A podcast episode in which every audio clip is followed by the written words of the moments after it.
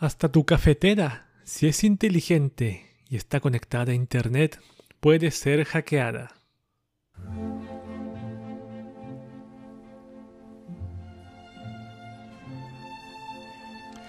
Hoy vivimos en un mundo en donde todo es inteligente. Tenemos teléfonos inteligentes, relojes inteligentes, vehículos inteligentes, electrodomésticos inteligentes y hasta en un futuro lo más impensable. Pero como todo tiene un pero, pasa algo que muchos no toman en cuenta, los hackeos.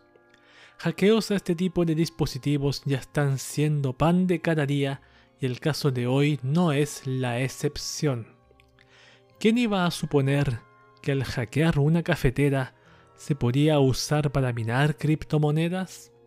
Este es solo un ejemplo de miles que van a venir el día de mañana. Cafetera inteligente, cafetera hackeada, en el podcast de QV de hoy.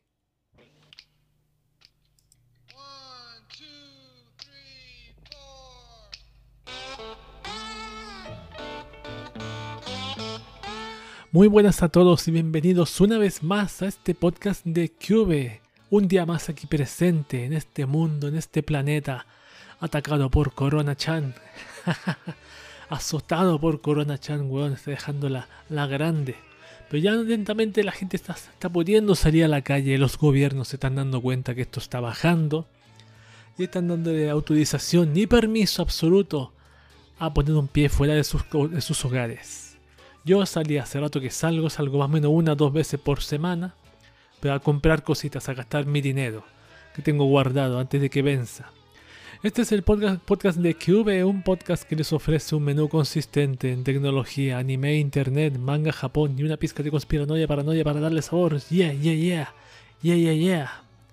¿Quién maneja este barco? Nada más y nada menos que Cube, el autor, creador y periodista y curador de contenido que hoy les concederá un deseo Protejan sus cafeteras, que sean cafeteras normales, no con conexión a internet. Por el temita que nos convoca de hoy, pero ya se, ya, ya se van a enterar de qué trata. Yo hace dos podcasts atrás, creo porque el podcast pasado fue el especial de la temporada nueva de anime. Y aparte fue un solo noticias, pero la semana anterior a esa me había comentado que había visto las HoloLives de inglés. Voy a comentar sobre eso un poquito. Yo ubicaba las HoloLives de la empresa HoloLive, pero sobre todo la primera, entre comillas, HoloLive, porque la primera VTuber virtual que fue Kizuna Ai, que fue una chica que sigue, una chica, una, una, ¿cómo podemos llamarlo? Una VTuber, mejor, virtual YouTuber, que seguía hace un tiempo. Ya no la veo casi nunca ahora. Pero bastante agradable la mona. Y bastante bonita también para que estamos con cosas. Eso es lo que me gusta de, la diferencia que yo hay entre Kizuna Ai y las, actuales HoloLive, porque no todas hacen lo que hace ella, que es mostrar el cuerpo completo.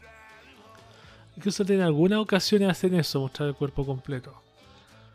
Pero ya, en resumen, las HoloLive son japonesas, pero apareció una, una, un, ¿cómo se llama? Un pack, un pack, ¿cómo decirle? Un pack, un pack de algunas HoloLive, son cinco, que hablan en inglés. Apareció como cerca del 8 o el 10 de septiembre. Yo dije, ya voy a escuchar a estas monas, ya que hablan en, primero hablan en inglés, me es un poco más fácil comprender, un poco, y, las otras hablan en japonés, la mayoría, como las 20 que hay, que existen. Así que para meterme en la onda, en la onda, onda, onda, buena onda, o la onda, buena onda, para meterme a esa onda voy a verlas en inglés y aprovecho de entrenar mi oreja para entender a una mona diciendo hello, how are you.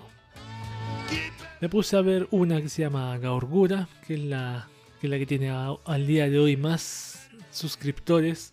Más de 600.000 weón en un mes. Más de 600.000 suscriptores. Impresionante. Y ahí estuve viendo la mona al comienzo.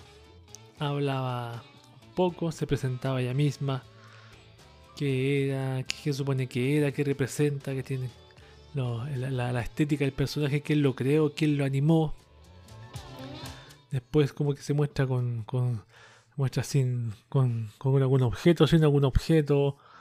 de cerca, de lejos, y se pone experimentando un poco a mostrarse. Y después, no me acuerdo qué más hacía.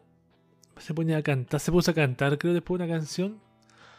Porque también la, estas típicas monas como que tienen que cumplir ciertos requisitos que son, por ejemplo, que jueguen videojuegos, que canten y algún otro más que sean kawaiis y algo así. Agradables, que, sean amables con la gente, las típicas cosas japonesas. Ser kawaii, el, el, el amaeru, todo ese tipo de, cosas de allá del país nipón. Ya me la vi, me gustó bastante. Esa de las 5 fue la que más me gustó, la Gaurgura. Además es Loli. es Loli, pero como representa a un tiburón del Atlantis, tiene miles de años, así que es absolutamente legal. Legit, absolutamente legit. Legit, ya. Después vi a, las otras, pero esa es la que más me gustó. La segunda, una que se llama, la que tiene los tentáculos, la Calliope. La Nis Calliope. Yo pensé que no me iba a gustar, pero está bastante. Tiene su historia y porque tiene sus tentáculos de mierda. Y ya porque leí un libro de magia salió. ¡Uh! Salieron los tentáculos. Ya, no, es dibujante más dibujante y. Y Dibujante, dibujante, eso. Dibujante también canta, canta, creo, no recuerdo. Y juega algunos juegos, lo típico. Pero se dibuja, eso también me interesa a mí. Está en segundo lugar. Tercer lugar, no recuerdo a quién puse. Pero la otra de las que vi fue una vi las 5, las 5 primeros videos debut de cada una. Y así yo iba a poder decidir a cuál voy a seguir más. La, siguiente es una que se llama Amelia Watson, que es una especie de versión femenina de, de, Sherlock Holmes, por decir así.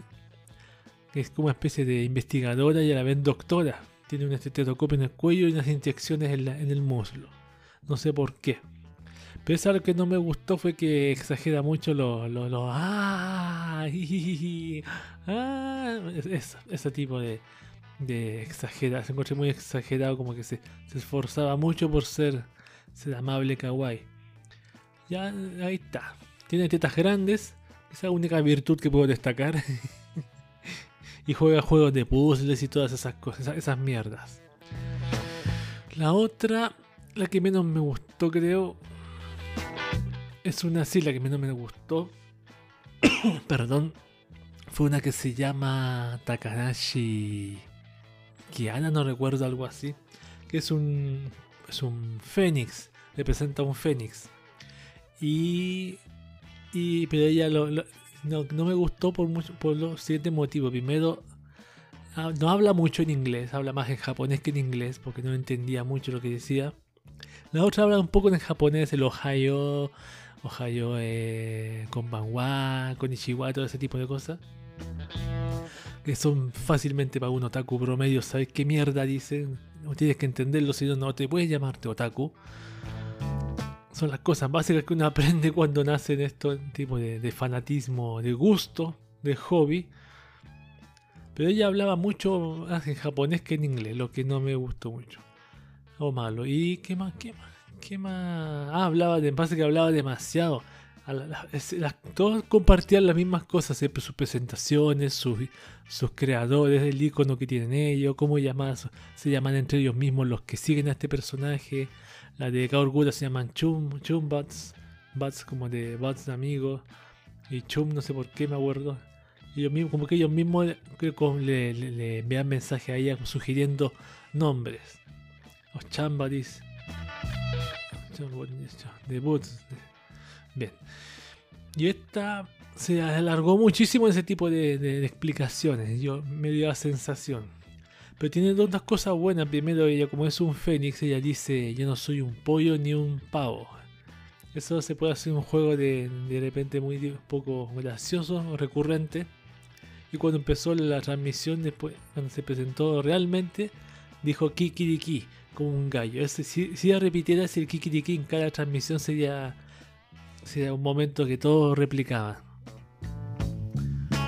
Y el último, pues ese no me gusta, la que menos me gusta. Y la anterior es una, una, especie de demonio, vampiro que, que tiene una guadaña. Que ese es el diseño que más me gustó, los ojos me gustaron, son como rojos. Y tiene una voz muy, muy, como, ¿cómo decirlo? Muy baja, así, para ser una chica. No es suave, ni, ni cute, ni kawaii. Pero lo que tiene ella, que me, me, lo, subí en un lugar más, en el tercer lugar la puse de los cinco, es que, aunque yo no soy fan del rap, ella le gusta el rap. La producción musical, esas cosas. Pero lo que encontré interesante que ella habla rap, esos rap en inglés también, con un poco de japonés, que es típico allá de Japón. Ahí yo podía sacar provecho esos rap, podía escucharlos, acostumbrarme a escuchar el inglés rápido, así al estilo, ¿eh? como lo hacen en la calle de allá de New York, de New York. Pero sirve, todo sirve en el tema del inglés. Pero es la menos mala de, la, de las 5, en mi opinión. No recuerdo qué más hace. Hace eso, rapea. Hay el otro que no me gusta mucho que mientras cualquier sonido repetitivo ya lo asocia y se podía improvisar. Quizás no es algo malo. Cuando canta sus canciones en vez de ser canciones canciones, canciones ya canta raps. Tiene un, tiene un video hecho anteriormente y, lo, los comparte. Son, claro, son muy bien hechos, bien editados. Hechos por, por otras personas. Y el rap también es bastante precisa en el. Y a ella a veces le gusta ese tipo de rap. Ese tipo de rap. Japonés sobre todo, japonés. Esas son las 5, Hololive en inglés. Así que yo estoy viendo a la gargura un poquito. Vi como esto como dos videos. Un segundo video jugamos un juego. Un juego de ritmo. Jugó, no, anteriormente jugó un juego. El primer juego que jugó fue un juego de tiburones. Como ella es un tiburón. Después ha jugado un juego llamado Man Eater. Que es de tiburones que tú controlas un tiburón. Y come gente, come peces. Tienes que evitar que te atrapen. Y después jugó un juego de ritmo otro día pero estos tipos, estas tipas, graban todos los días, todos los santos días. Y como empezó, cuando empezaron a sacar su super chat, que es con la, opción que tiene YouTube para donarles dinero, wow, maldición. El primer segundo ya tenían una buena decena de dólares ya. Yo vi que todo el video tenían dinero, recibían, todo el dinero recibían moneda, sobre todo la que vi yo. Yo creo que todas recibían dinero, pero pero una un poco más, una un poco más que otra, pero maldición, qué manera de, darle dinero, qué manera de simpearlas. el término que se utiliza ahora, simpear. Simpear viene de simp, una palabra en inglés que es como hacer lo que te dice la, tu ama. Es como así como, como decir el, No, no voy a decir la palabra que se usa, un poco ofensiva, pero... Sí, hoy estoy un poco calmo, aunque pongo este podcast para contenido explícito. Ah, lo voy a decir nomás para que lo voy a decir si está explícito. Es como decir macabeo acá. Por ejemplo en Chile, macabeo, que tú obedeces lo que te dice la mujer. Ella dice algo, ella dice salta y tú saltas. Eso es como un sim, darle a ella lo que tú, ella que ella te pide. Y ese término se aplica también a, a, la HoloLive, se aplicó bastante, simpearla, darles dinero y apoyarla. Ahí está, ese es el mundo de la HoloLive en inglés que yo estoy, estoy entrándome de a poquito, estoy veo uno o dos videos semanales y me ha sido una diversión interesante y extraña, pero me estoy adecuando a observarlas. Después de esta, de larga charla monóloga, vamos a empezar con música de una vez, de una vez por todas este podcast. Nico Hanayo Rin de Love Live After School Navigators. Una canción violenta de Idols. Acá en el podcast de Cube.「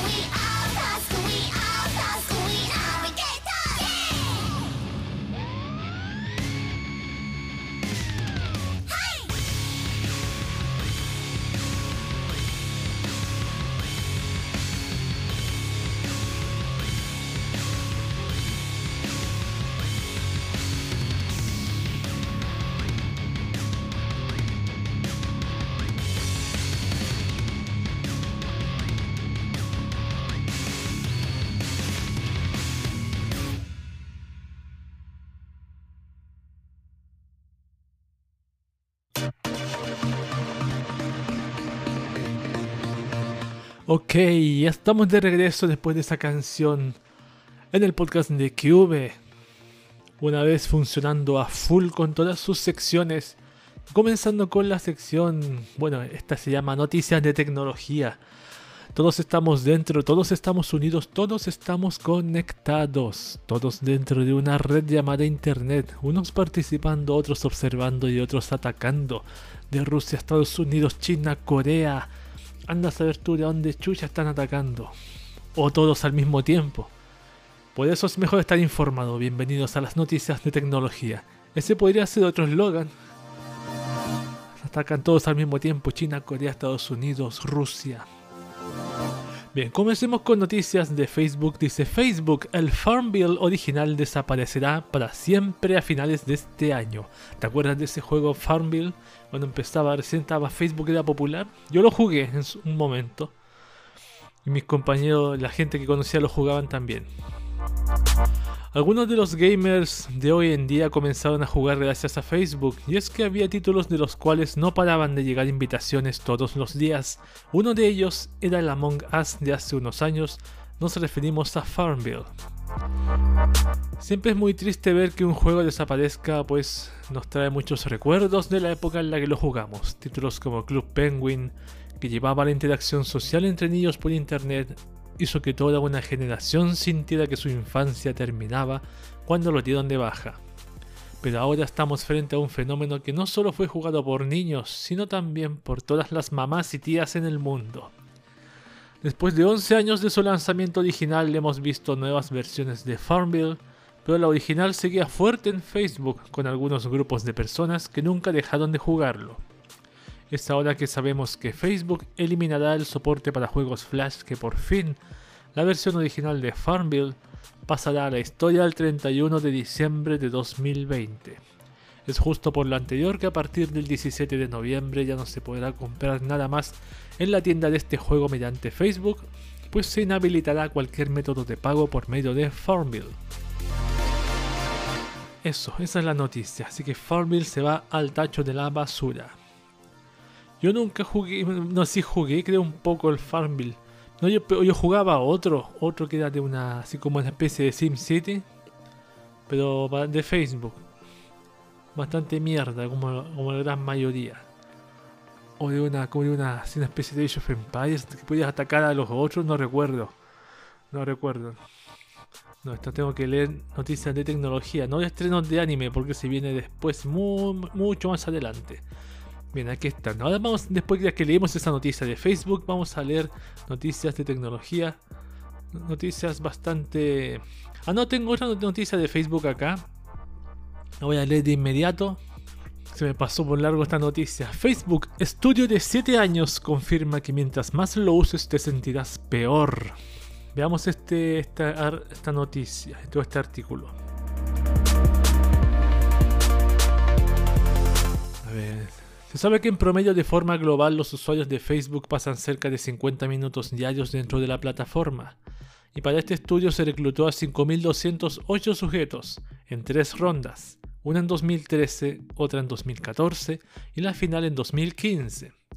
El grupo se supone constituía una muestra representativa de la población de Estados Unidos, de modo que a los integrantes de cada grupo se le monitoreó su uso de Facebook durante un periodo de dos años. Por la magnitud de datos recopilados, su análisis tomó bastantes meses. Pero ahora por fin se confirma que las interacciones de Facebook pueden tener un efecto negativo en el bienestar de las personas, en razón de cuánto usan la red social y cómo identifican qué tan bien o mal se sienten. Constantemente descubrimos que tanto el hecho de que les gustara el contenido de los demás como el hacer clic en los enlaces predijeron significativamente una reducción posterior en la salud física, la salud mental y la insatisfacción con la vida reportada con los usuarios. Es lo que indican los autores del estudio Holly B. Shakia de la Universidad de California y Nicholas A. Christakis de la Universidad de Yale en entrevista para el Harvard, Business Review. Según relatan en promedio acciones en Facebook como hacer clic en un enlace actualizar su estado o hasta dar un like, se asociaron con una disminución del 5 al 8% en los reportes de los usuarios sobre su percepción de su salud mental de manera que el uso prolongado de Facebook y otras redes sociales se volvería una actividad nociva cuando los usuarios creen que están teniendo una interacción humana verdadera, cuando en realidad no reciben ninguno de los beneficios y estímulos que brinda la interacción cara a cara o face to face. Eso es algo que ya hace rato nos dábamos cuenta, pero imagínate una persona que nació, un niño de hoy que nació con esta tecnología ya instalada, ejemplo 2010 2015. Nació con esto y ya Facebook es normal y ya tiene su Facebook desde que hecho que esté en el estómago de la madre o en el vientre de su madre. Hay madres que hacen eso, weón. Yo he conocido personalmente. Bien, Facebook. Ya volveré a Facebook, volveré pronto. Ahora vamos con ahora, sí que sí con noticias de tecnología generales. seguimos con las teleseries de siempre. Gobierno Trump ahora va contra el fabricante de chips chino SMIC. Según reporta la agencia Reuters, el fabricante de chip chino SMIC se sumaría ahora a la larga lista de empresas bloqueadas por Trump. La maquinaria del bloqueo habría arrancado este viernes 25 de septiembre cuando el Departamento de Comercio de Estados Unidos elaboró un documento que formalizaba todo. En dicho escrito se habría señalado que los proveedores de ciertos equipos a la Corporación Internacional de Fabricación de Semiconductores tendría ahora que solicitar licencias de exportación. Todo bajo el argumento de que con SMIC existe un riesgo inaceptable de que el equipo que produce el fabricante de chips pueda ser utilizado con fines militares. Vamos con otra noticia de lo mismo. TikTok respira. Juez suspende temporalmente bloqueo de Donald Trump. ¿Puede un juez hacer eso realmente? A ver, según reporta la agencia Reuters, también el juez Carl Nichols de la Corte Federal de Distrito para el Distrito de Columbia impuso una suspensión al bloqueo promovido por la administración de Donald Trump. El grupo de abogados de TikTok logró una audiencia de emergencia este 27 de septiembre a horas de arrancar el bloqueo. El bloqueo. Ahí argumentaron que la plataforma era una suerte de plaza pública digital y vetarla sería entonces un atentado contra la libertad de manifestación y la primera enmienda. Con ello, la siguiente etapa del proceso en donde la app dejaría de estar disponible para su descarga y uso en Estados Unidos ha quedado inhabilitada. Pero esto quiere decir que todo seguirá exactamente igual como estaba antes de las medidas impuestas por el gobierno, pero el decreto no valida por completo el proyecto de intervención, ya que para el mes de noviembre se tiene contemplada la siguiente etapa del proceso de bloqueo contra TikTok. Veamos con la siguiente noticia también de la teleserie, donde está que hay otra que dice, Huawei está dispuesto a abrir operaciones de red 5G para comprobar que no son peligrosos. Bueno, al, mismísimo champito. A ver... Bajo el argumento no demostrado de que la empresa es un riesgo de, entre comillas, seguridad nacional durante meses, hemos visto cómo se ha restringido y condicionado el crecimiento de esta red con sistemas provistos por Huawei. Es bajo este marco que el jefe de la unidad italiana de Huawei, Luigi De Beccis, ha dicho, según reporta Fonadena, que la compañía está preparada y dispuesta a que se examine su infraestructura a profundidad para demostrar que su tecnología no representa riesgo alguno de seguridad. Uh, asimismo, otra noticia del tema, veamos, parece que no tengo más. Y la otra teleserie de ¿Cómo se llama la otra serie de Apple con Epic Games? ¿Dónde está? ¿Tengo noticias de eso? Creo que no tengo.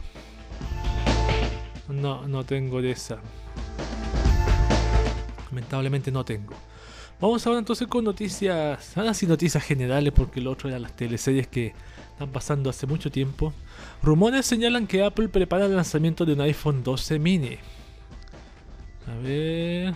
Se trata del iPhone 12 mini, un celular pequeño que tendrá un tamaño menor al conocido iPhone SE, el dispositivo móvil más pequeño que ha lanzado el fabricante estadounidense. estadounidense perdón. Hasta ahora el iPhone 12 mini ha sido mencionado por varios filtradores reconocidos, tal es el caso de arroba Love to Dream, quien a través de su cuenta de Twitter mencionó los cuatro iPhones que pronto sacará Apple. Por otro lado, el filtrador Duran Reed 1205 compartió imágenes demostrando pegatinas de fundas para dispositivos anteriormente mencionados y por supuesto incluyendo su lista al iPhone 12 mini. Vamos con la siguiente noticia. WhatsApp trabaja para habilitar opción que permite abrir una cuenta hasta en cuatro dispositivos. Vamos a leer esta noticia. La nueva función que ya está siendo probada por los usuarios tester necesitaría de una conexión muy estable tanto en Wi-Fi como en datos para poder adaptarse. La persona podrá activar la nueva función pulsando la esquina superior derecha donde se encuentran las opciones de ajustes y donde aparece mensajes destacados y WhatsApp web. El novedoso apartado tendría por nombre como dispositivos vinculados. Al seleccionar esta opción podrías agregar nuevos dispositivos, incluyendo la versión de escritorio y los demás dispositivos donde deseas abrir sesión. También podrás cerrar la sesión desde tu celular principal. Es como lo de Telegram, pero un poco más invasivo. ¿Quién está? Ah, mi gata estaba ahí, era ella. A ver, celulares. Estas 16 apps tienen malware que roba tus datos. Deberías borrarla ya mismo. Vamos a leer. El malware Joker ataca los celulares que tengan instalados al menos una de las 16 apps según anunció una firma. Este virus roba tus datos. Checkpoint Research fue la empresa que realizó la investigación con Avidan Hasum, Bogdan Melinov Israel Bernick al frente. Va a ser nombre de antivirus. es una variable del Joker Dropper y el software espía Premium Dealer Dealer en Google Play, según explica la firma en un artículo. Vamos a ver la lista de apps con el peligroso Joker. All Good PDF Scanner, Min Leaf Message, You Private Message, Unique Keyboard, Fancy Fonts and Free Emoticons, Tangram App Lock, Direct Messenger, Private SMS, One Sentence Translator, Multifunctional Translator, Style Photo Chal, Style Photo, ¿cómo se dice photo? Photo Collage. Style Photo Collage, ahí sí. Meticulous Scanner, Desire Translate, Talent Photo Editor, Blur Focus, Care Message, Care Massage, Part Message, Paper Doc Scanner, Blue Scanner y Hummingbird PDF Converter Photo to PDF. Toma en cuenta que la mayoría de las apps trabajan con imágenes, sea para realizar retoques a las fotos o convertirlas en PDF. Otras apps se enfocan en los mensajes o incluso en las traducciones. Si tienes esa app, desinstálala, ya se recomienda. Pero qué interesante, las app siempre son como el mismo estilo, son teclados, como que nadie usa, de fondos de pantalla. Una app como hecho por, así como intencionalmente hechos así. No son apps como muy comunes. Pixel 5, el precio del celular se filtró gracias al mismo Google. A ver, el tweet posteriormente fue borrado, pero el portal 925 Google captura la imagen. En ella no solo se da a conocer el precio, sino que se confirma el diseño del teléfono inteligente de Google. ¿Cuánto valdrá esta mierda? A ver, ¿cuál es el precio del Pixel 5 revelado por Google? En Japón es de 74.000 yuanes, como yuanes, yenes debería ser, aproximadamente 700 dólares en Estados Unidos. Comparado con el Pixel 4 es una rebaja de 99 dólares. El precio filtrado, aunque no es el mismo para cada país, pues depende también de los impuestos o impuestos. Chromecast 2020 sale a la venta antes de que Google lo anuncie también. Otra cosita que estamos mencionando aquí nos hemos dado cuenta. Desde Reddit han comenzado a surgir reportes y múltiples publicaciones en donde los visitantes a distintas tiendas Walmart y Home Depot comprueban que ya está a la venta el Chromecast 2020. La cuestión aquí es muy fácil de distinguir porque Google ha cambiado radicalmente el diseño de este producto. El dongle ahora es blanco, luce más resistente y su forma ha dejado de ser redonda. Anexo a él viene un control remoto denominado Google TV, el cual al más puro estilo de Roku integra algunos botones con funciones básicas y un par de accesos directos a Netflix y YouTube. Yo nunca he usado uno de esos Google Chromecast. A propósito de aparatos, Xiaomi anuncia un parlante inteligente con Google Assistant que se ve increíble. Bueno, que se ve increíble está de más por Siempre Miguel Bravo hablando tonterías. Se ve increíble. Está de más eso. Xiaomi anuncia un parlante inteligente con Google Assistant. En fin, esa es la noticia. ¿Para qué? Y se ve increíble. Y se siente. y, nos da miedo. Esos comentarios son irrelevantes. ¿Para qué? Nadie le interesa tu opinión. Que digas la noticia, no me digas chao. No, tu opinión no interesa, weón. Pero que los periodistas de mierda, cuando dicen una opinión después de una. Cuando dan una noticia. No, ¿para qué? Ni siquiera una opinión así del corazón, es una, como una, frase hecha para repetir, para decirla. una frase hecha. A ver, dice. Gracias a Xiaomi en la India podemos conocer a un nuevo dispositivo que se ve muy interesante.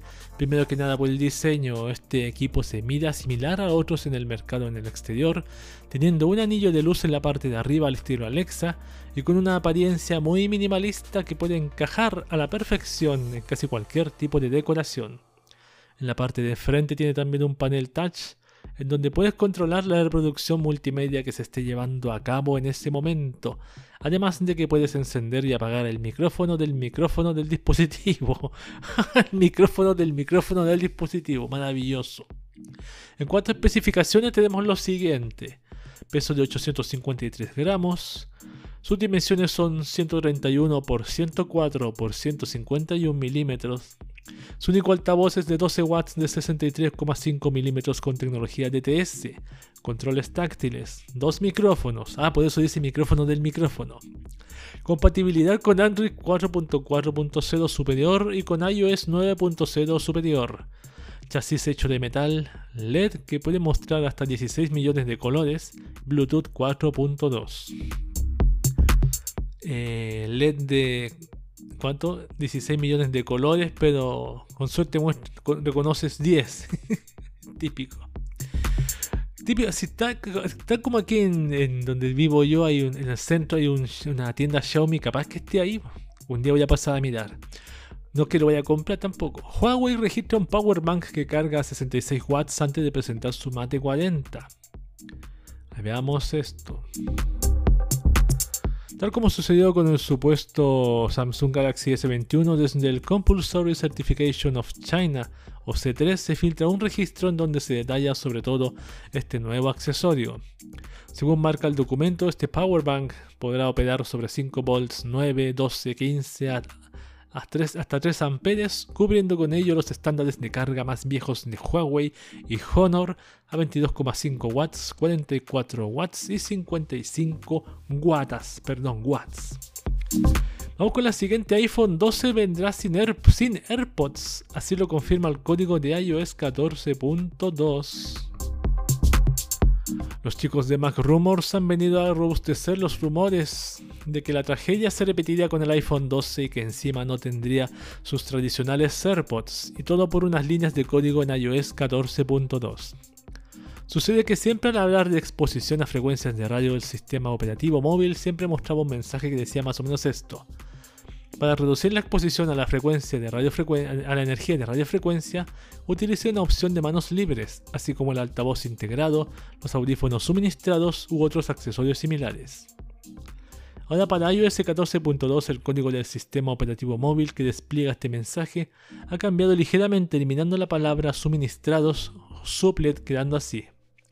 Para reducir la exposición a la energía de radiofrecuencia, Utilice una opción de manos libres, así como el altavoz integrado, audífonos y otros accesorios similares. en otras palabras, Apple eliminó una tradicional referencia a los AirPods que venían de regalo con cada iPhone, así que todo va quedando más o menos confirmado. Qué interesante bueno, que por ese comentario se, haya, se concluido, haya concluido, con esa información se puede llegar a la conclusión de otras cosas. Qué inteligente gente.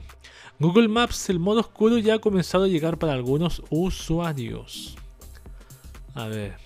Esta opción se podrá seleccionar de manera independiente o hacer que se acomode de acuerdo a las especificaciones de tu teléfono, por lo que podrás activar y desactivar esto a placer. Los colores, letras y todos los detalles dentro de la app son muy reconocibles y no parece que vayamos a tener problemas al reconocer nombres, avenidas, calles y vitalidades se ve una mierda así. WhatsApp cumple tu deseo, por fin puedes silenciar grupos y contactos para siempre, forever and ever.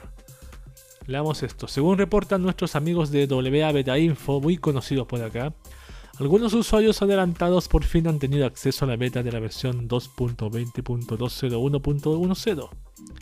En lo superficial parece que no incorpora grandes novedades, pero alguien se percató de que se agregó una anhelada opción en el menú de chats grupales en donde al desplegar las alternativas de tiempo al intentar silenciar un grupo, la opción anual ha desaparecido para sustituirla por la desesperada posibilidad del, entre comillas, para siempre. ¡Wow! Lo mejor de todo es que esta nueva modalidad también se implementó para chats individuales, de modo que también puedes silenciar de manera permanente a ese contacto del que no quieres saber nada sin tener que archivarlo o eliminarlo. Al tratarse de una versión beta es solo cuestión de tiempo para que la opción nueva llegue a todos los usuarios. Excelente. Para siempre. Debería haber una opción configurable, por ejemplo, una semana, horas, minutos. Yo opino debería ser configurable, en mi opinión. Ruso que hackeó a Dropbox y LinkedIn es condenado a 7 años de cárcel. Veamos. En ese acto se robaron los datos de acceso de más de 117 millones de usuarios, comprometiendo toneladas de información privada. A ver, luego fue cuestión de tiempo para que el responsable del hurto, el ruso Yevgeny Nikulin, fuera detenido en 2016 mientras viajaba por la República Checa. Ahora, según reporta Bloomberg, el sujeto por fin ha sido procesado por la justicia internacional para ser enjuiciado y recibir la condena final por estos actos. Resulta que pasará bastante tiempo tras las rejas. Bueno, 7 años no es bastante tiempo también. Otra noticia celulares, la Unión Europea plantea una ley que te deje desinstalar todo el bloodware. Wow, me gusta esta.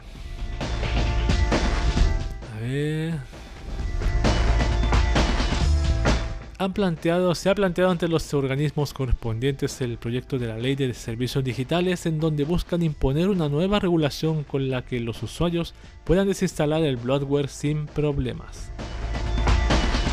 En otras palabras, estas molestas apps seguirían ahí presentes al momento de estrenar nuevos teléfonos, pero podrías eliminarlas sin mayor problema, todo lo contrario a lo que sucede ahora. Ejemplo yo con mi Xiaomi. Aún no lo hago, no es difícil, pero aún no lo hago, lamentablemente. Estos celulares no podrán usar WhatsApp en 2021. Más noticias de WhatsApp aquí. Veamos qué celulares cuyo sistema operativo Android que presentarán problemas o dejarán de funcionar son Samsung Galaxy S2. O sea, en ese teléfono nunca más podrás usar WhatsApp. Motorola Droid Racer, LG Optimus Black, HTC Desire. Se nota, se recomienda utilizar un móvil Android desde la versión 4.0.3 en adelante. En el caso de los iPhone, WhatsApp ya no funcionará o presentará fallas en los teléfonos iPhone 4S, 5, 5, 6, 5S.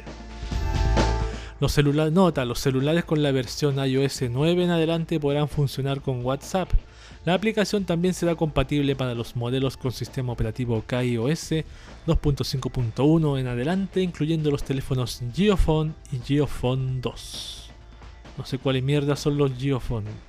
Las últimas tres noticias, WhatsApp de nuevo, peligroso virus que roba datos de los usuarios, alerta a varias plataformas. Se trata de Alien, una malware hecha a base de código Cerberus, otro malware que infectó a millones de dispositivos Android en 2019 y que ahora ha sido utilizado para crear un nuevo virus informático potente y peligroso, informó la compañía de ciberseguridad Threat Fabric. Penúltima noticia, precio del iPhone 12, el modelo más barato costaría 650 dólares. La información es recogida por GSM Arena y a pesar de que quizás no viene de una fuente completamente confiable, hacen bastante sentido. A ver, el modelo más económico del iPhone 12 mini se vendería desde los 650 dólares.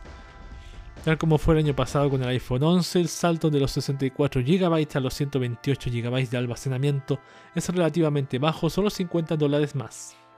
Por otro lado, los modelos Pro partirían desde los 128 GB de almacenamiento, algo que hace bastante sentido para llegar hasta los 512 GB.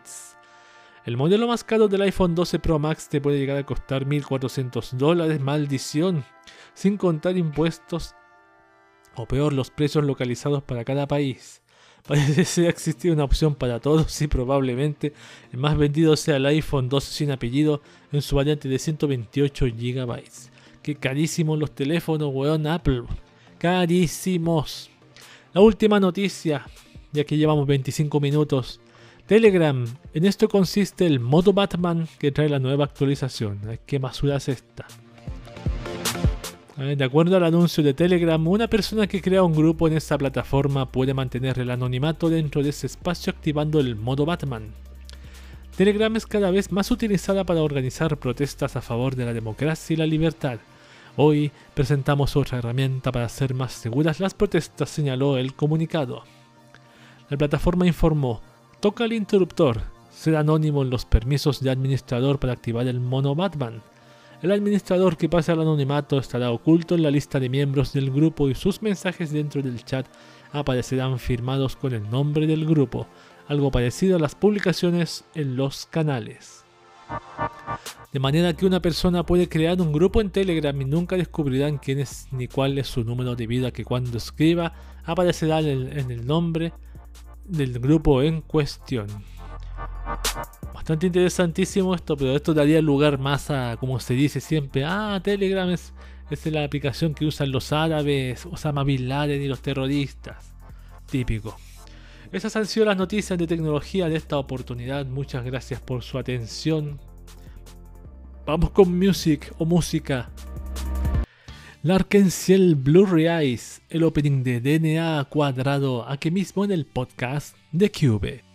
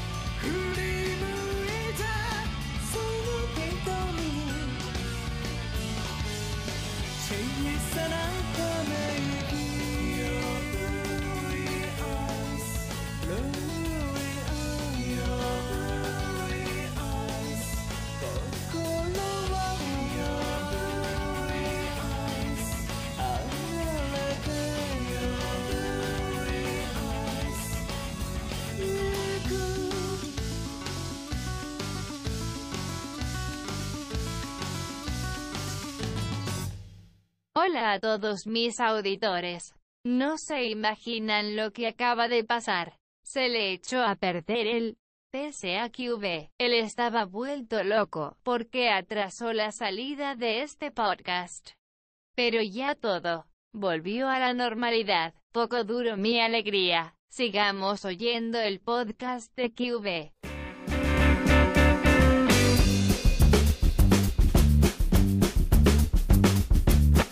Me está sonando el estómago por hambre. Bien, estamos de regreso en el podcast de QV, ahora con la sección Noticias interesantes. Cuando uno desea estar informado no falta la noticia que demuestra que sumar tecnología más mucho tiempo libre da lugar a lo más inimaginable. Bienvenidos a Noticias interesantes. Hoy tenemos tres noticias, uno tiene que ver con. tienen que ver las tres con tecnología, dos sobre todo. Pero voy a leer la primera, que dice Dice, el FBI investiga reporte de un hombre volando con un jetpack cerca del aeropuerto de Los Ángeles. Las autoridades policiales de los Estados Unidos iniciaron una investigación tras un reporte de un hombre volando con un jetpack. El hecho fue registrado el pasado domingo, esta noticia antigua de, de septiembre, en las zonas cercanas al aeropuerto internacional de Los Ángeles. El extraño acontecimiento fue visto por los pilotos de uno de los aviones de American Airlines. Como lo hacen con cada situación inusual, los pilotos reportaron la incidencia a la torre de control. Obviamente esta tenía todas las características necesarias para ingresar en la calificación de inusual. Además, tranquilamente se podría enmarcar entre las muy extrañas. Volar con un jetpack es una acción extrema y realizarlo cercano a las rutas de vuelo significa un gran peligro. Torre habla la American 1997, acabamos de cruzarnos con un tipo en un jetpack, expresado según Los Angeles Times. El peligro no es solo para el sujeto con la mochila propulsora en la espalda, también podría ocasionar un hecho en el que ponga la vida de cientos de personas en peligro. Entonces, para conocer cada detalle, desde la torre de control le preguntaron el lado por el que vio al hombre con el jetpack. Fuera del lado izquierdo, tal vez 300 yardas más o menos sobre nuestra altitud, respondió el piloto. Más adelante, otro profesional de la aviación manifestó que el sujeto cruzó el avión que tenía en el aire. Acabamos de ver a un tipo pasándose en el jetpack. Dijo, este último pertenece a la aerolínea JetBlue Airways. Reseñó el portal anticitado que una de las voceras del FBI, Laura Emilier, manifestó que la agencia de seguridad tiene a sus agentes investigando el acontecimiento. Todavía no se tiene ninguna información ni en videos ni en imágenes del vuelo de esta persona sobre el aeropuerto estadounidense. La FBI está en tanto de los informes de los pilotos el domingo y está trabajando para determinar qué ocurrió. Bueno, todos sabemos qué ocurrió, lo que hay que determinar que que no. ¿Quién es esta persona que estaba volando ahí? Vamos con la siguiente noticia. Terraplanistas intentan encontrar el fin del mundo y terminan perdidos en el mar. Bueno, esta no tiene tanta tecnología, pero involucra esta tecnología, sí, la voy a leer. A ver. Los terraplanistas tienen la idea ferviente de que el planeta Tierra es completamente plano, claro, con ciudades, montañas y demás. Pero la idea en general es que el mundo en sí tiene un final y que se puede llegar a este si navegas en línea recta hasta que llegue a este. Esto es, eso es justamente lo que hizo una pareja de terraplanistas que se perdió hace poco en alta mar. La noticia también es, es antigua, de septiembre. Una pareja italiana de creyentes en el terraplanismo decidieron que serían ellos quienes de una vez por todas confirmarían que la Tierra es plana y que llegarían al final de este al más puro estilo de Jack Sparrow. El problema es que los terraplanistas creen que el horizonte es literalmente el final de la Tierra y que si navegas en línea recta hasta este, lograrás ver el final de nuestro planeta, en donde ya no habrá ni tierra ni agua, más allá. Curiosamente, justo por esas creencias que los terraplanistas no creen en las brújulas, pues estas demuestran que la Tierra tiene un par de polos magnéticos, cosa que podría comprobar que nuestro planeta no es plano. Pues fue así que estos dos decidieron emprender su aventura, pero terminaron perdidos en alta mar, por lo que ya no sabían la manera de regresar a tierra firme. Curiosamente, a pesar de que son terraplanistas, se estaban ayudando a navegar al navegador usando una brújula. Eventualmente fueron rescatados y puestos en cuarentena pues habían roto esta para emprender su aventura. Así. Eso pasó con los terraplanistas. Quieren hacer lo mismo que hizo la este tipo de la película, ¿cómo se llama? Truman Show. ¿Te acuerdas que él fue a. salió al mar y, topó con el, con el fin del mar? Bueno, Topó con el, final del mar, el, el, Truman Show. Quería hacer la misma, hacer un Truman Show. La última noticia dice Doom. ¿Se acuerdan de Doom, el juego? El juego Doom. Logran hacer que el videojuego funcione en una prueba de embarazo. Guau. ¿Cómo se jugaría en una prueba de embarazo, weón? Todos los gamers sabemos que Doom puede ser jugado básicamente en cualquier cosa que tenga una pantalla. Es gracias a ello que hemos visto cosas como Doom en una calculadora, una impresora, una barra con display touch en una Mac y muchas muchas otras cosas más. Ahora parece que la misma comunidad se ha superado a sí misma pues lograron correr Doom en algo que nadie se hubiera imaginado en absoluto. Si piensas en algo loco que pueda correr Doom, seguramente pienses primero en algún artículo de oficina o una máquina con una pantalla medianamente grande y a color. Es justo eso lo que hizo que alguien pudiera jugar este título en un cajero automático. Pero lo que nadie se esperaba es que algún día podríamos jugar Doom en la pequeña pantalla blanco y negro de una prueba de embarazo. No sabemos cómo es que a alguien se le ocurrió jugar a este título en esta pequeña pantalla, pero seguramente tiene que ver con el hecho de que hay personas que piensan que tener un hijo es básicamente una sentencia de perdición y de la muerte de toda, la esperanza, mientras que otros ven a los bebés como pequeños demonios. Sea como sea, es un logro impresionante el hecho de que se pueda siquiera percibir al juego dentro de esta pequeña pantalla, pero supongo que solamente era cuestión de tiempo para que esto se hiciera realidad. No olvidar que también Stum está, en Minecraft también y, incluso está Windows y dentro de Windows está Doom, o sea, es una cosa bastante loca y bastante... ¿Cómo harán? ¿Cómo, harán eso, instalar un juego dentro de un aparato? Me da curiosidad, no me da curiosidad, pero me imagino que debe ser bastante complicado, solo para expertos. Bien, esas han sido las noticias de noticias interesantes y ahora vamos con la sección llamada Internet y aplicaciones de un saltito ya.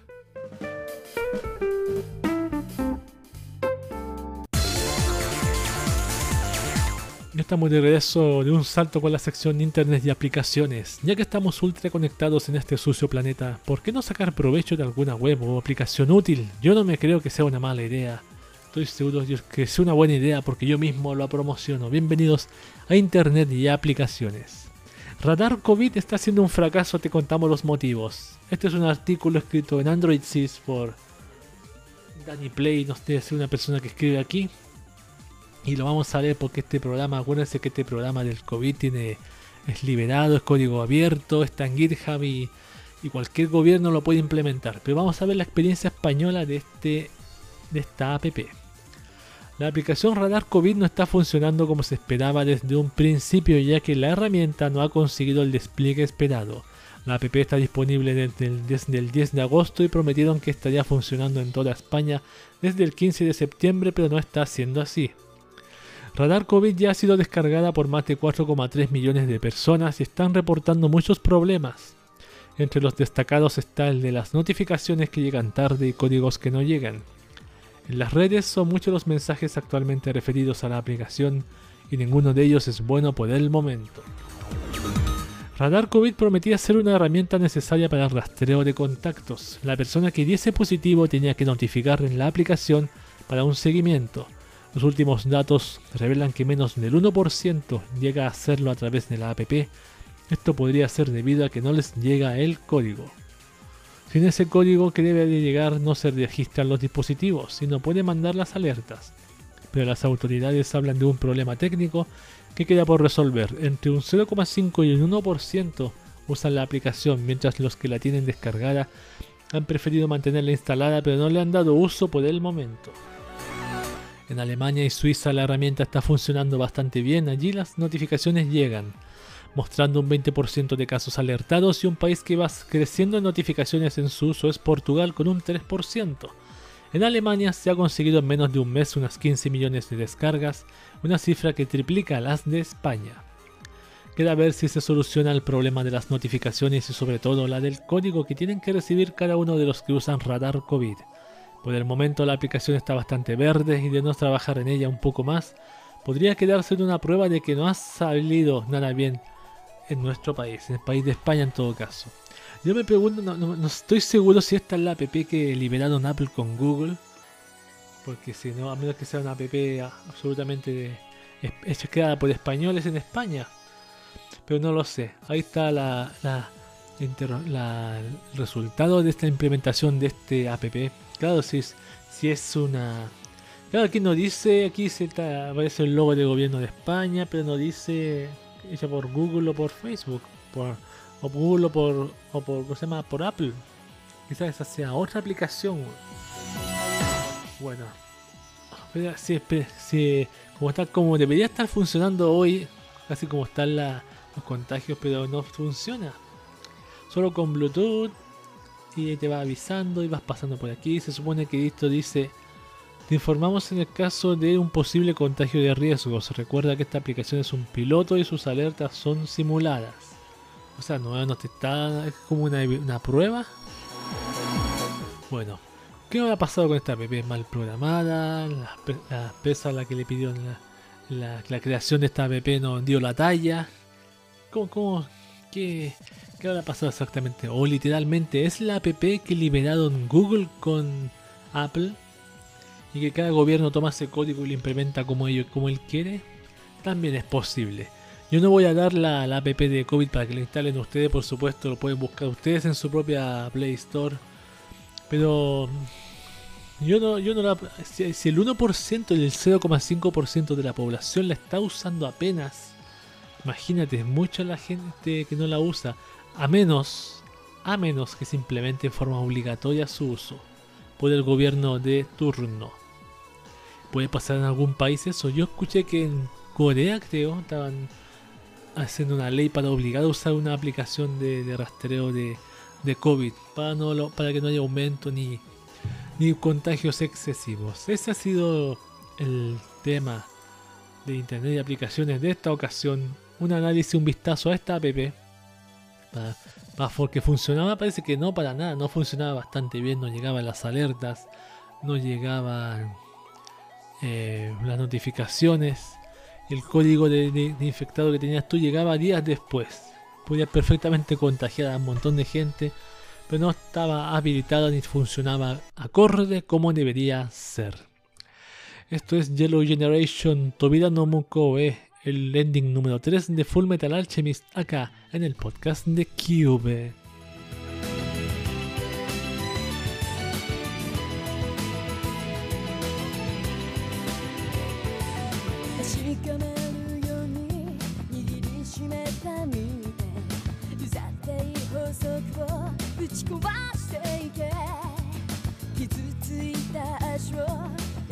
consider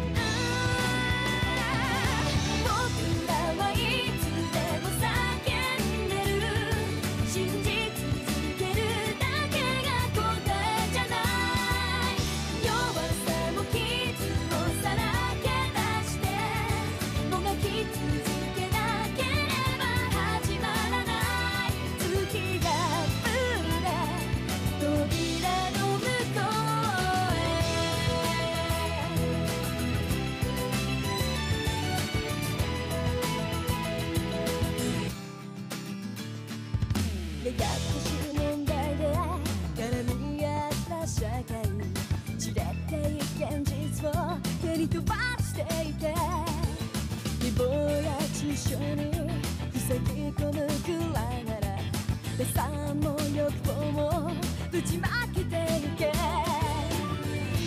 乱れたノイズかき消してしらけた視線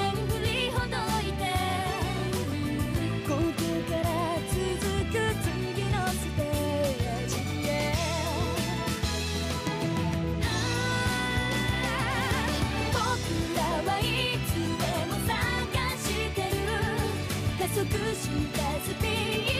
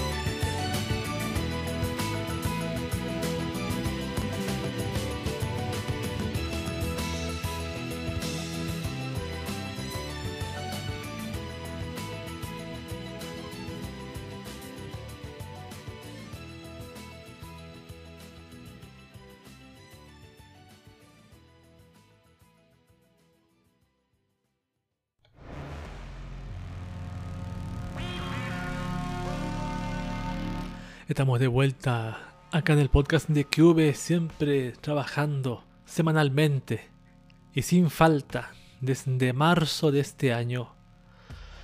Ni siquiera el COVID ha impedido que siga haciendo este podcast porque no tengo COVID, ni lo voy a tener. Espero. Con la sección no- el tema que nos convoca de esta oportunidad. Hay noticias que puedes dejar pasar y otras en donde no te puedes quedar indiferente. Si lo haces, quizás creas que el mundo es un lugar para caminar silbando. Y no. Por ejemplo, les traigo hoy un artículo breve, es breve cortito, se los digo de inmediato, que se llama Cafeteras que minan Monero, presas del ransomware. La pesadilla por la seguridad de la Internet de las Cosas nos acecha.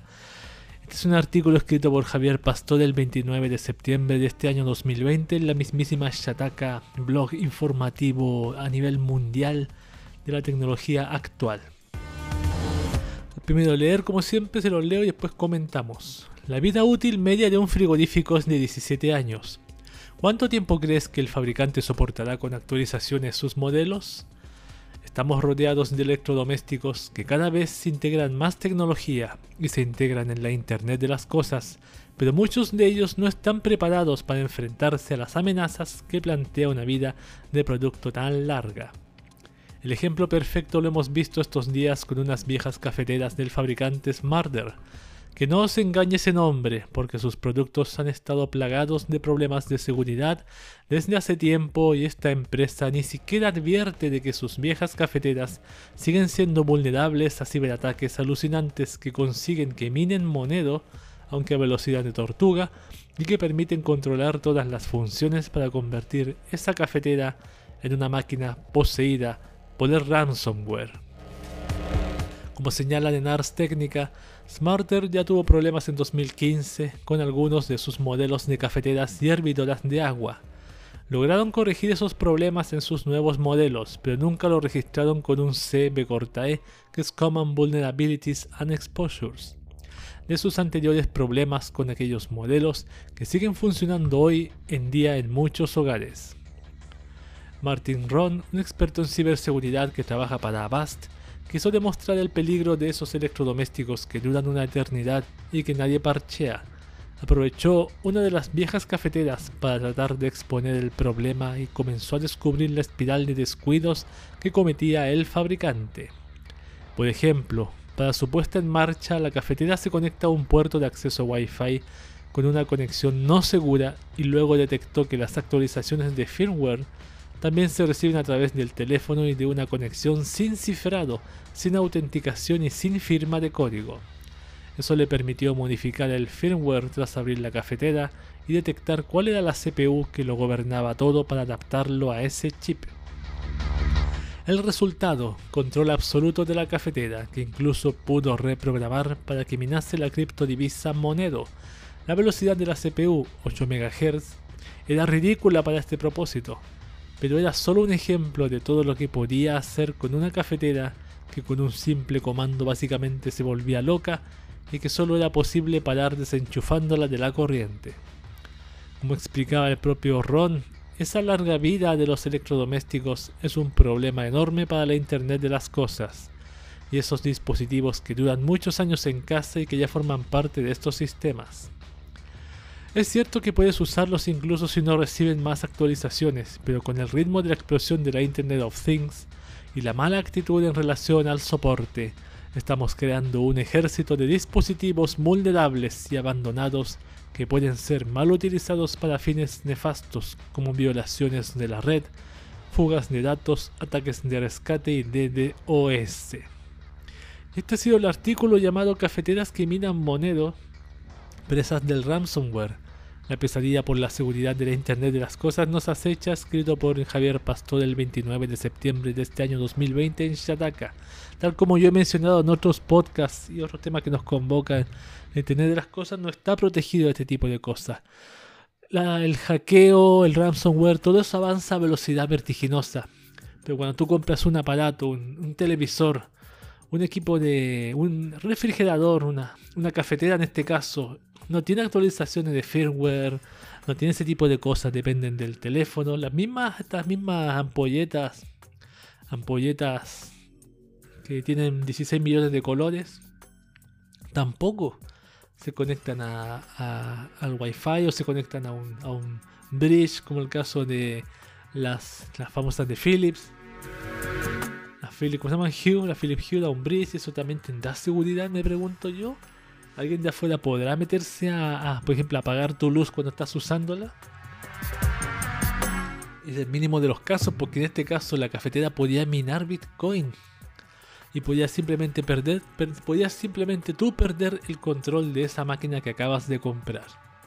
Bastante buena la noticia porque esto nos mantiene atentos a lo que se viene a futuro, que yo sé que a futuro se viene esto en forma muy, muy, muy grande. pues Todo lo que está saliendo ahora tiene internet de las cosas, está conectado a internet. Estos mismos robots limpiadores también estos mismos. Entonces tú puedes hacer algo con los robots limpiadores para que te envíen información de la casa que tú guardas, para que sepan cómo es por dentro, qué habitaciones tiene, eh, qué, a qué cosas. Se pueden hacer muchas cosas, weón, muchas cosas. Con mala intención se pueden hacer demasiadas cosas. Lo mismo, el aparato que tenga internet siempre puede ser violable y eso siempre hay que considerarlo al principio no quieras comprarte algo, siempre hay que pensar eso y ser desconfiado. Yo no, yo, he pensado comprarme esas luces, la- las, no las Philips Hue, pero otras. Pero no sé, o comprarme también esa, esa banda que se coloca en la orilla de las cosas que tienen la- los, los youtubers, los youtubers o, los- o la gente de Twitch, para ponerla aquí detrás de mi, de mi escritorio para iluminarme un poquito. Porque me llega más la sombra aquí de la luz.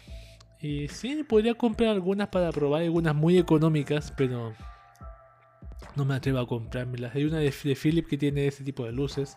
Aunque yo no creo que sean hackeables y tienen control remoto, pero eso no se conecta a internet, no, no se conecta a internet. Pero hay otras cosas que sí, esas cosas nos, nos dejan pensando. Va. Yo sé que son modas. No falta la gente que tiene su casa totalmente domotizada, electrónica, electrónicamente totalmente una casa inteligente, entre comillas, pero puede ser el día de mañana fácilmente vulnerada en el tema de la seguridad. Ese ha sido el tema que nos convoca hoy, un tema para tenerlo en consideración antes de comprar tu, tu, ¿cómo se llama? tu, parlante, tu Alexa inteligente. Hasta el mismo Alexa puede hacer algo a largo plazo. Masayoshi Yamasaki, One More Time, One More Chains la canción de 5 centímetros por segundo, acá mismo en el podcast de Cube.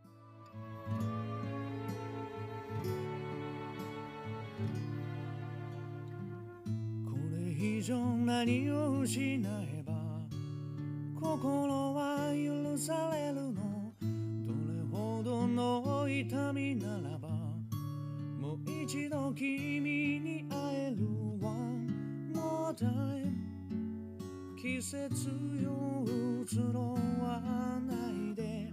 One more time ふざけ合った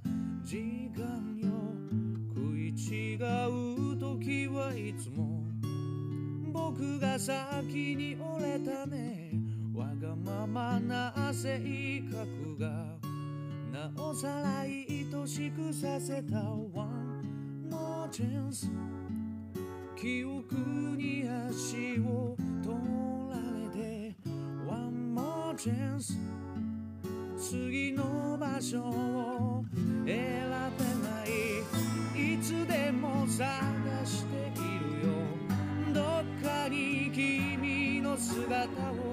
を向かいのホーム路地裏の窓。こんなとこにいるはずもないのに願いがもしも叶うなら今すぐ君のもとへ。できないことはもう何もない。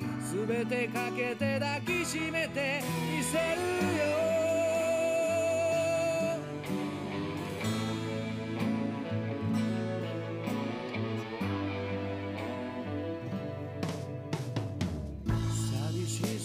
紛らすだけなら誰でもいいはずなのに星が落ちそうな夜だから。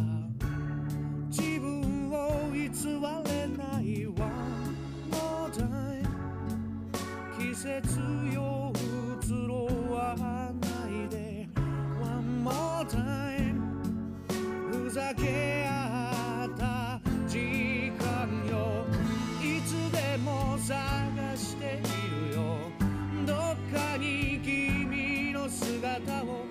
cansado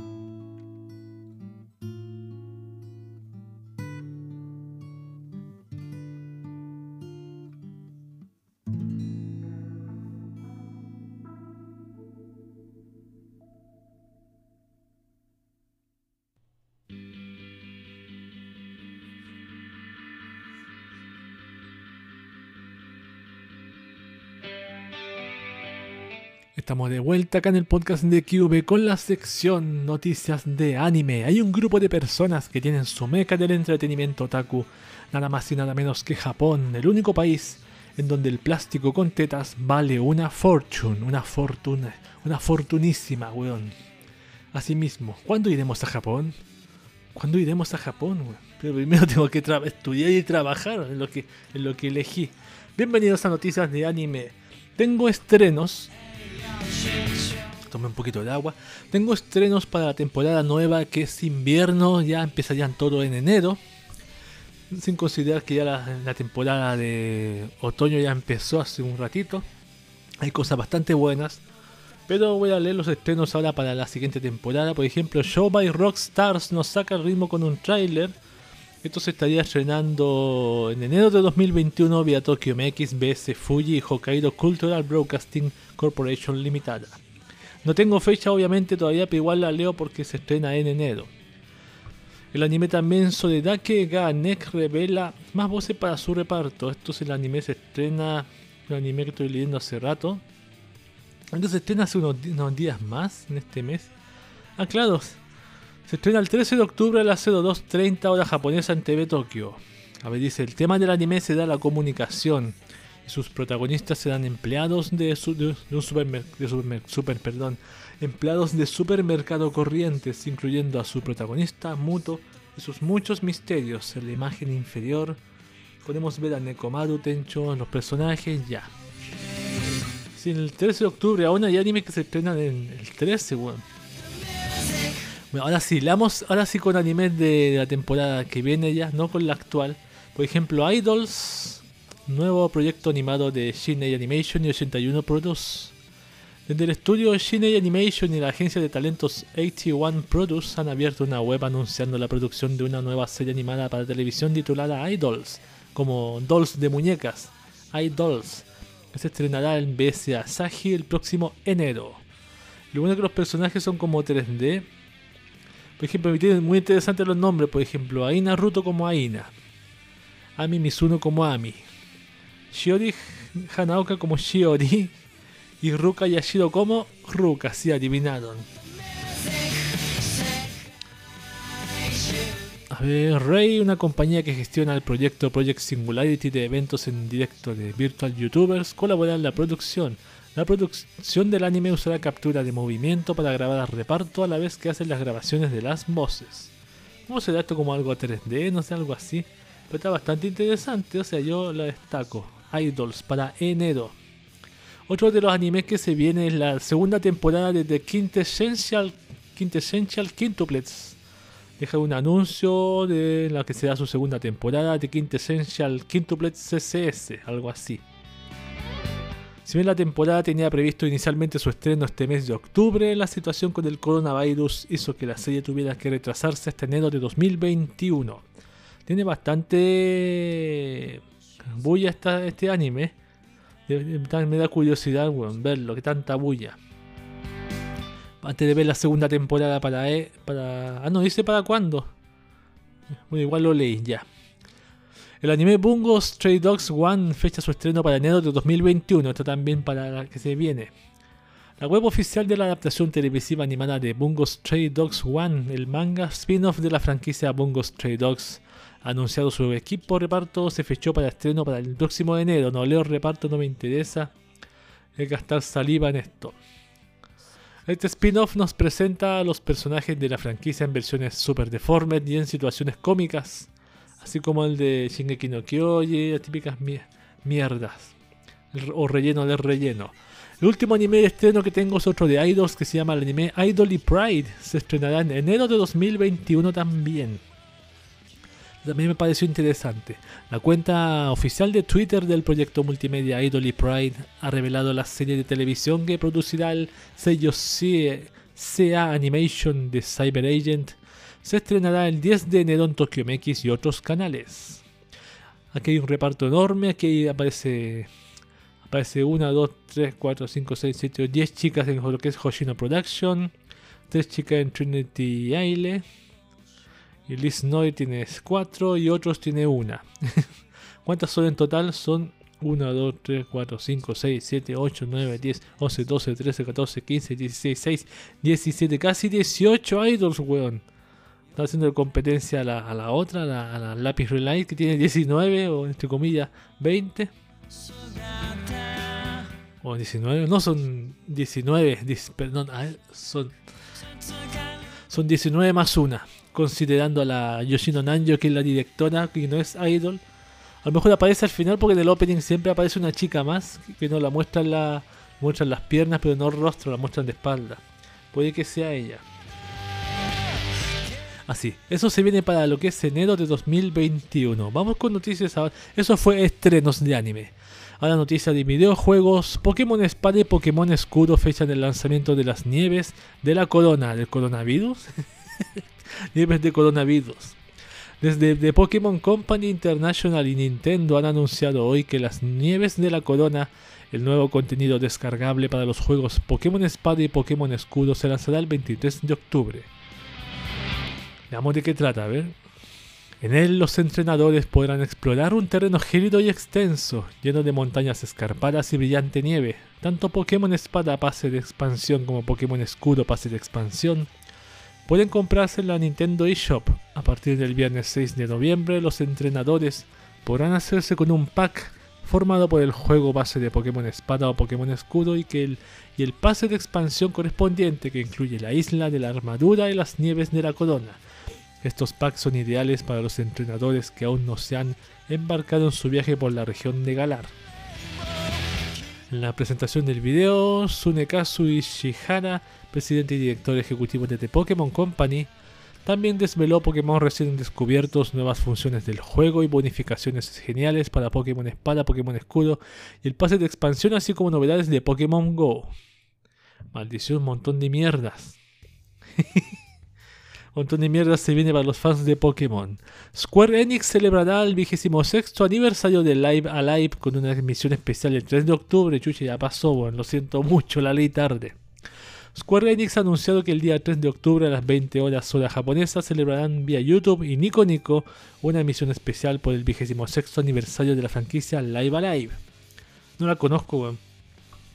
En la emisión se incluirá una sorpresa para conmemorar los, vigésimos, los, los 26 años del lanzamiento del RPG de Super Famicom, que si no tienes ganas de hacer cuentas llegaba al mercado japonés en 1994. No lo ubico, pero si me lo muestra quizás lo podría ver. Por último, noticia de videojuegos, una emisión dedicada de Idol Master Starlit Season el próximo 6 de octubre. Esta tampoco la vamos a cansar de ver. Los fans de la franquicia de Idol Master tienen una cita con Bandai Namco el próximo 6 de octubre a las 20 horas hora japonesa, puesto que la compañía ha anunciado que será entonces cuando celebren una emisión Starlit Report o Report dedicada de Idol Master Starlit Season, en la que darán los últimos datos sobre el nuevo título de la franquicia. Los interesados en estar al tanto podrán ver la emisión vía YouTube y Nico Nico. Recuerden que Nico Nico es como el YouTube japonés.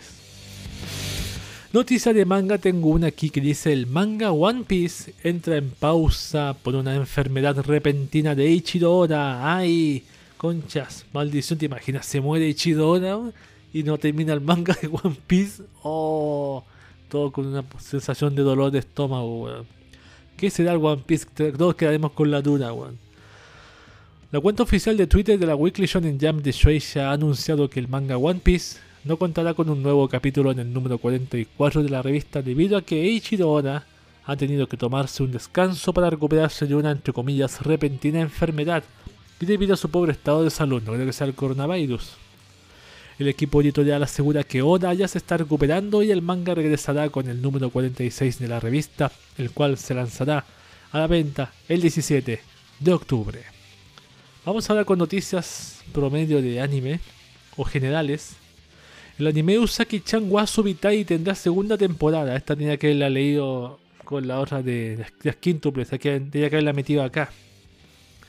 El episodio final de la adaptación televisiva animada del manga Usaki-chan wa Subitai de Take ha revelado que la serie tendrá una segunda temporada. Sí, aparece la, la, chica Sugoi de Kai con un 2. Eh, eso. Eso nada más. Cuando no se sabe. Otra noticia también, la segunda temporada de Fire Force estrena trailer e imagen para su nuevo arco. Han, han salido muchas segundas temporadas, weón. La web oficial de la adaptación televisiva animada del manga Fire Force de Atsushi Okubo ha colgado un nuevo video promocional y una imagen oficial para promocionar el nuevo arco de la historia, el arco de Industrias Hajima.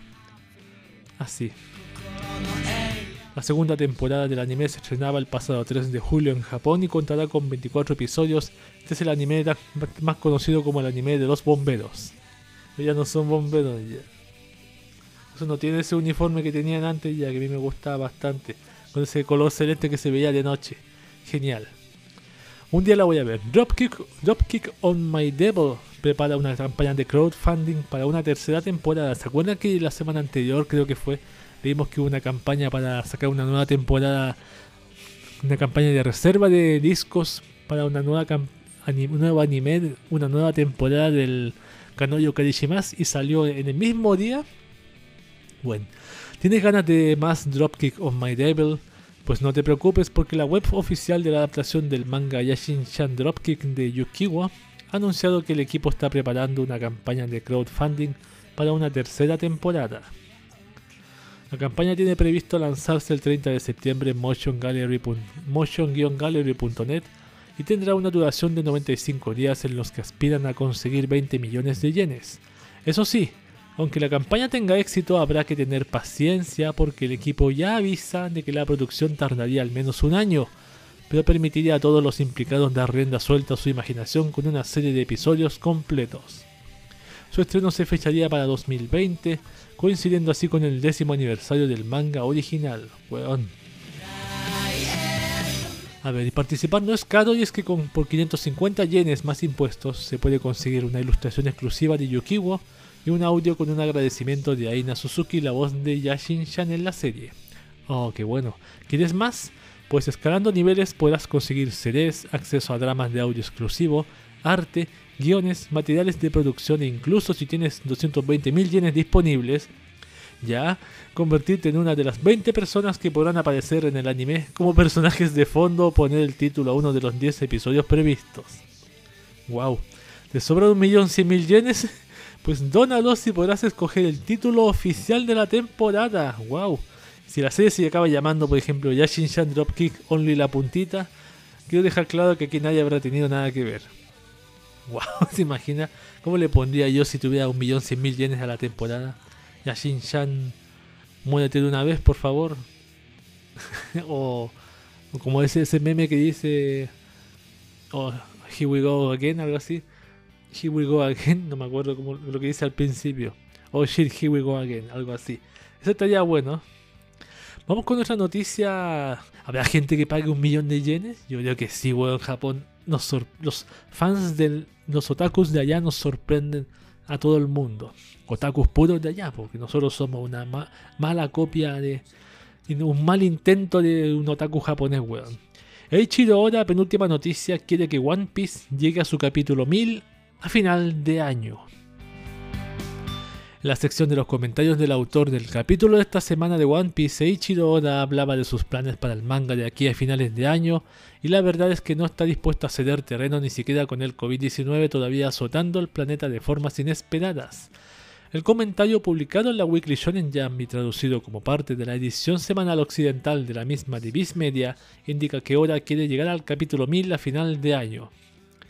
La serie se encuentra actualmente en el capítulo 991, así que la meta parece alcanzable con al menos 10 revistas previstas para publicarse en lo que nos queda de año. Pero claro, como el mismo Oda mencionaba en ese mismo comentario, debido a la pandemia han tenido que ajustar el proceso de producción y el objetivo es 3 capítulos cada 4 semanas, o al menos 2 capítulos cada 3. ¿Podrá Oda cumplir con su objetivo?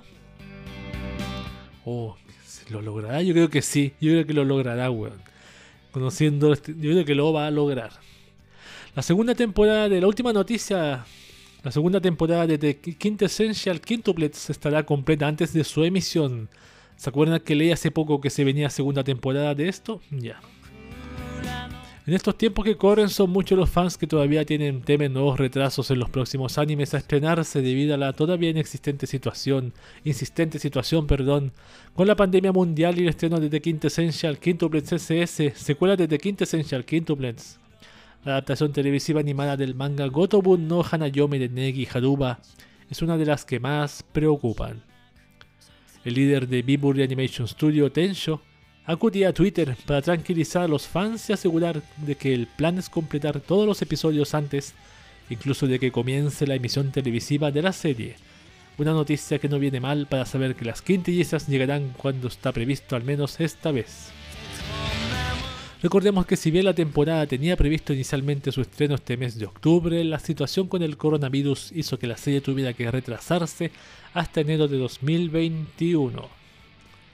Voy a ver esta franquicia o en darle la oportunidad a ver qué tanto las quintillizas de mierda. Bien, esas han sido las noticias. Ah, y, a y también aparte, pobres, como van a hacer todos los animes, van a soltarlos todos los capítulos de un golpe en vez de hacerlo semanalmente. Pobres trabajadores de animación, weón. Los van a explotar como nunca. Estas han sido las noticias de anime de esta ocasión. Gracias por su atención. Espero que les sirva. Vamos con música Smiley Inc. Hanayuki, el ending de Hana Yamata, acá en el podcast de Cube.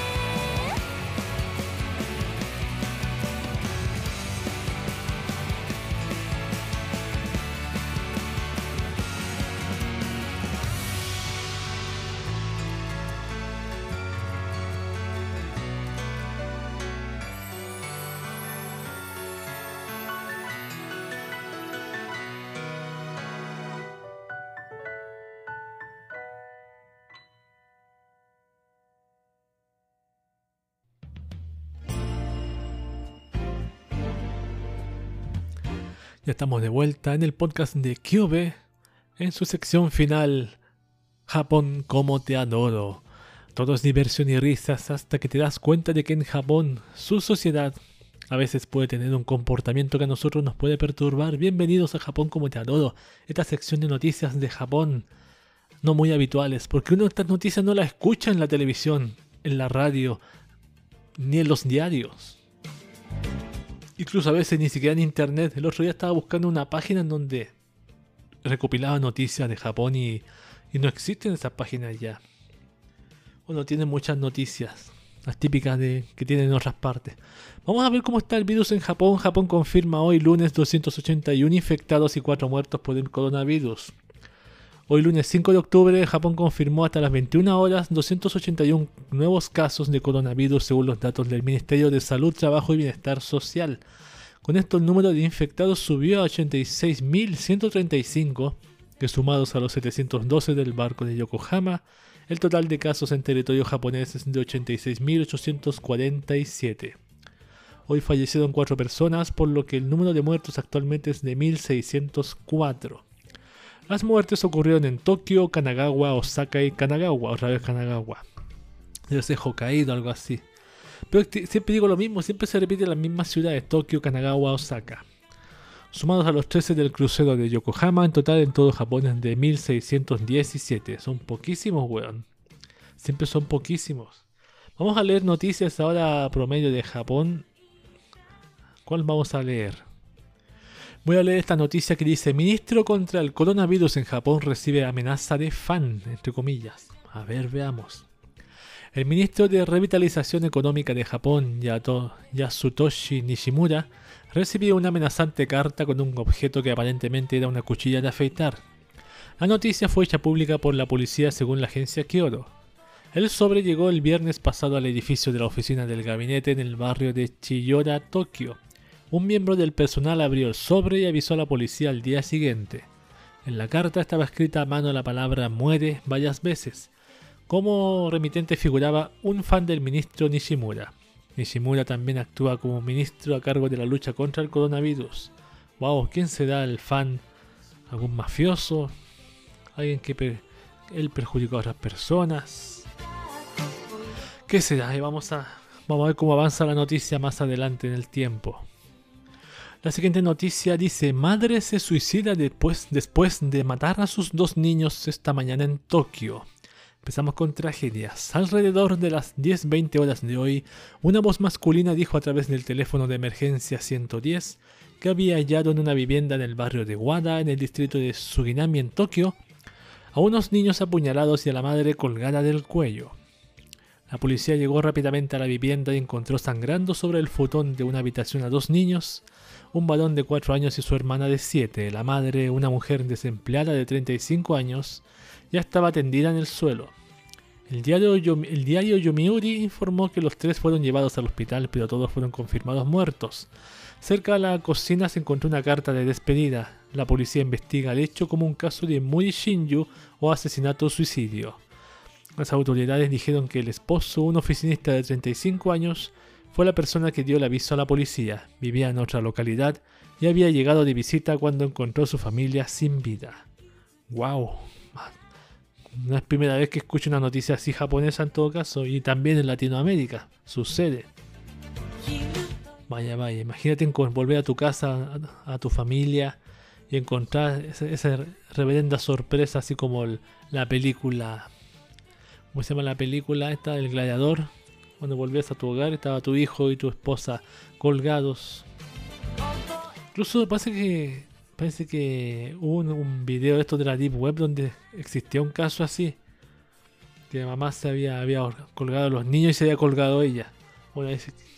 No sé cómo encontrarlas, pero hay cierta persona en YouTube que la tiene esos videos los promociona. Vamos con la última noticia que dice prohíben a Yakuza regalar dulces a niños en Halloween. A ver, Yakuza, los mafiosos. Para muchos puede ser difícil de creer, pero en la ciudad de Kobe es una costumbre que miembros de la organización criminal Yamaguchi Gumi, la mayor de Japón, regalen dulces a los niños durante Halloween, disfrazados para la ocasión. Reciben a los chicos en sus instalaciones para agasajarlos con golosinas. Las aut- las autoridades de la prefectura de Hyogo quieren acabar con esta práctica desde este año. La Asamblea de Hyogo aprobó por unanimidad un proyecto de revisión de una ordenanza contra los yakuza presentado por la policía local, informó la NHK. Las bandas criminales, de acuerdo con el proyecto, tienen prohibido recibir en sus locales a menores de 18 años, salvo por razones adecuadas, como lo que los chicos sean parientes de los yakuza. Además, está prohibido que proporcionen dinero en efectivo y bienes a los niños, así como llamarlos por teléfono o enviarles correos electrónicos. Quienes violen la ordenanza recibirán una advertencia para que se corrigen. Si no se enmiendan, pueden pasar hasta seis meses en prisión o recibir una multa equivalente a alrededor de 4.700 dólares. Wow, así que daban dulce. Un mafioso dando dulce a los niños, güey. ¿Para qué? ¿Para lavarse limpiar su imagen? ¿Qué será? ¿Qué será que en Japón sí se puede hacer y acá no? Acá no, no. Es como el malo, no sé. No sé, weón, me cuesta entender la situación como raro, como si el mafioso de acá de, de mi, de mi barrio en Halloween esté dando cosas a los niños también. Yo lo agarraría a pedradas, weón, si pudiera. Bien, esas han sido las noticias de Japón como te adoro y ese ha sido el fin del podcast de Cube de esta ocasión. Se me casi me cae el teléfono por segunda vez al piso, weón. Recordad que este podcast, el podcast de Cube, se promociona y se, distribuye en su plataforma madre que es Anchor.fm o Anchor.fm y de ahí a otras plataformas de podcast como lo es, eh, lo es Apple Podcast, eh, Google Podcast, me estaba olvidando, Spotify, eh, Breaker, Radio Public, Pocket Cast y también está en Castbox. No sé si me olvidé de una. No sé si me olvidé de una, no tengo idea. Voy a tratar de revisar. Si me olvidé de alguna. Si me olvidé de alguna o no. Voy a revisar aquí. Ahí que está. Spotify, Apple Podcast, Google Podcast, Breaker, Radio Public, Pocket Cast, Overcast, me faltó Overcast y Castbox también. Ahí se distribuye este podcast bonito, humilde,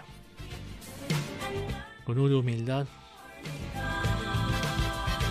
Y nada más que decir.